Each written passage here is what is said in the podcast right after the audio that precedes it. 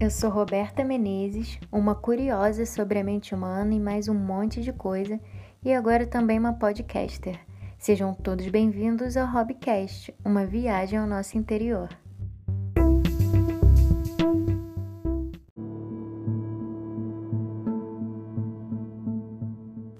Um romance que começou para o bem.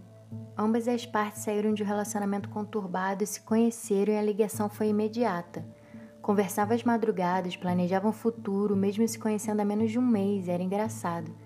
O grude cada vez maior e o sentimento também. Até que algum tempo se passou e tudo que parecia um conto de fadas mudou para excesso de desconfiança, falta de respeito e cuidado. Aquilo não era mais saudável e os dois sabiam. Eles já estavam decididos que não era para ser, mas não aceitavam isso, não se deixavam. O sexo que antes incendiava o quarto já não era mais o mesmo, não tinha emoção, não existia desejo. Tudo tinha se desgastado.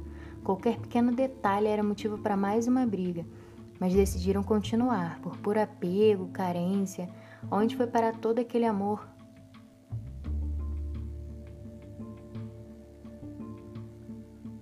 Até que no dia 10 de junho, em uma tarde de sol, depois de mais uma briga, a moça estava esgotada de tanto desentendimento com seu parceiro.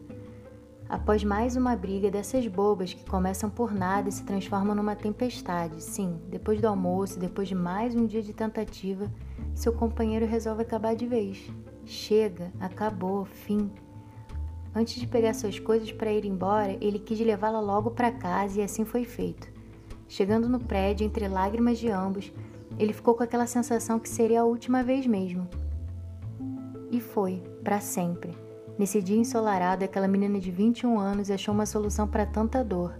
Aquela menina linda que vivia sorrindo, cheia de planos para esse dia, cortou os pulsos em um ato de desespero. Não houve tempo para arrependimento, sem chance para voltar atrás.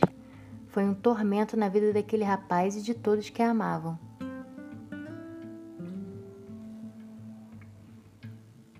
Essa é uma história fictícia, mas vem acontecendo em milhares de relacionamentos.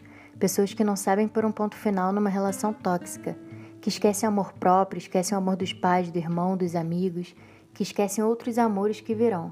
Cometem suicídio para matar a dor, não a vida. Até quando iremos nos prejudicar para tentar salvar um amor acabado? Vamos parar de tentar acertar em algo que todos sabem que não tem mais jeito, até nós mesmos, participantes da relação.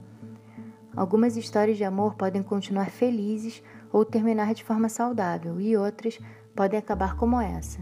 Nunca saberemos até onde uma pessoa pode ir por amor ou dor. Esse conto é em homenagem a Aline Araújo e todas as pessoas que já tiraram a própria vida em extrema dor, para que jamais sejam esquecidas e suas dores subestimadas. Procure uma ajuda profissional.